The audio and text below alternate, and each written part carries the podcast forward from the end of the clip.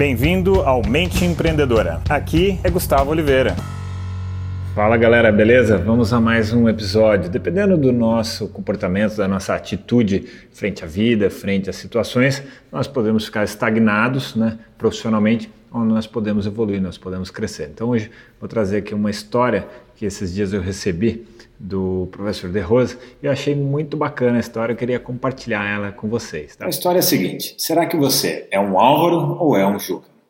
O Álvaro trabalhava em uma empresa há 20 anos, funcionário sério, dedicado, cumpridor das suas obrigações. Um belo dia, ele foi ao dono da empresa para fazer uma reclamação. Disse que trabalhava ali já fazia 20 anos, com toda a dedicação, mas ele se sentia injustiçado. O Juca, que tinha começado somente há três anos atrás, estava com um cargo muito mais importante que o dele. O empresário fingiu que não ouviu tá? e lhe pediu que fosse até a barraca de frutas da esquina.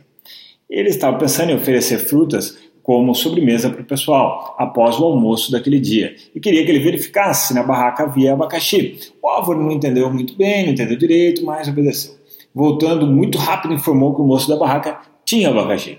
Quando o dono da empresa lhe perguntou o preço, ele disse que não havia perguntado, como também não sabia responder se o rapaz tinha quantidade suficiente para atender todos os funcionários da empresa, muito menos se ele tinha outra fruta para substituir o abacaxi nesse caso.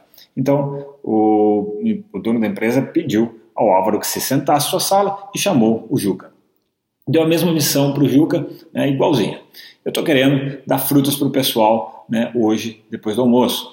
E aqui na esquina tem uma barraca. Vai lá e verifica se eles têm abacaxi. Oito minutos depois, é, o Juca voltou com a seguinte resposta: Eles têm abacaxi em quantidade suficiente para todo o nosso pessoal. Se você preferir, eles também têm laranja, banana, melão e mamão. O abacaxi está R$ 1,50 cada, a banana e o mamão R$ 1,00 o quilo, e o melão R$ 1,20 a unidade, e a laranja R$ 20,00 o cento já descascado.